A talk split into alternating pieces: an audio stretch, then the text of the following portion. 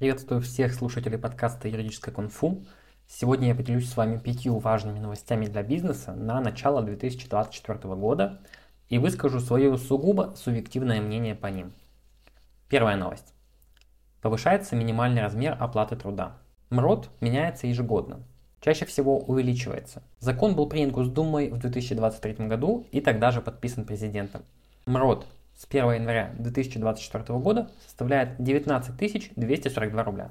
Для бизнеса это хороший знак, так как увеличивается сумма оплаты труда работников, а как одно из последствий люди начинают больше тратить. Хотя с экономической точки зрения прямо сейчас это не сильно поможет тратить людям больше в вашем бизнесе. Вторая новость. Увеличивается размер фиксированных взносов для ИП. В 2023 году они составляли 45 832 рубля. 2024 придется заплатить 49 500 рублей. К слову, в 2021 году взносы составляли 40 874 рубля. В тот год я открыл ИП и уплачивал эти взносы. Сейчас размер взносов составляет среднюю зарплату в российском регионе.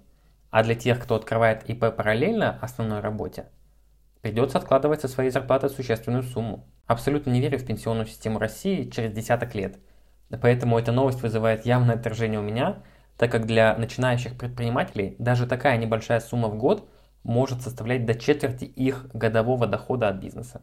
Третья новость. Ограничиваются возможности для авторизации на сайтах.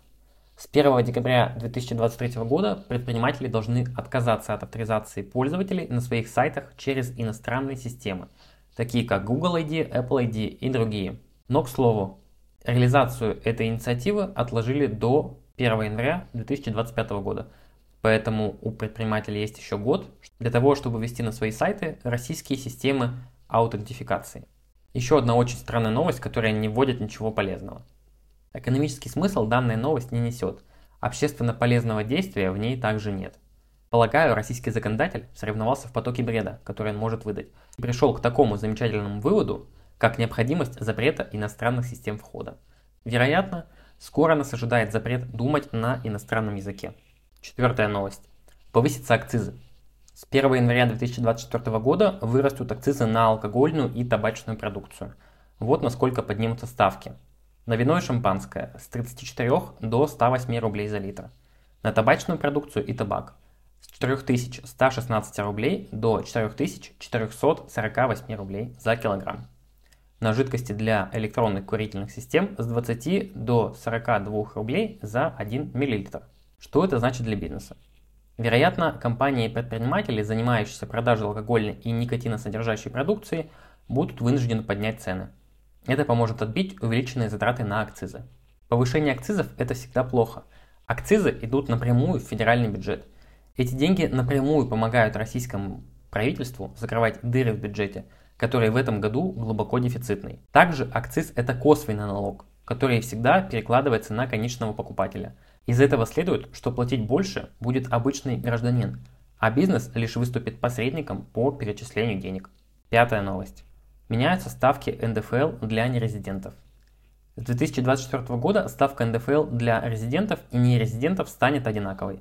Закон уже подписан президентом. Как работодатели платили НДФЛ в 2023 году? 13% за сотрудников резидентов РФ, чей годовой доход не превышает 5 миллионов рублей. 15% за тех сотрудников, чей годовой доход превышает 5 миллионов рублей. 30% за сотрудников нерезидентов с местом работы по трудовому договору в России. 1% за сотрудников нерезидентов с местом работы по трудовому договору не в России. Как работодатели будут платить НДФЛ с 2024 года? За штатных сотрудников 13 или 15%, в зависимости от годового дохода и вне зависимости от резидентства и места работы в России или за ее пределами. Самая позитивная новость из списка не только для предпринимателей, но и для работников.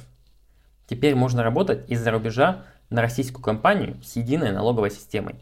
Эта мера принята в целях возвращения граждан РФ на родину и также создания российским IT-компаниям лояльных условий для работы с российскими гражданами за рубежом.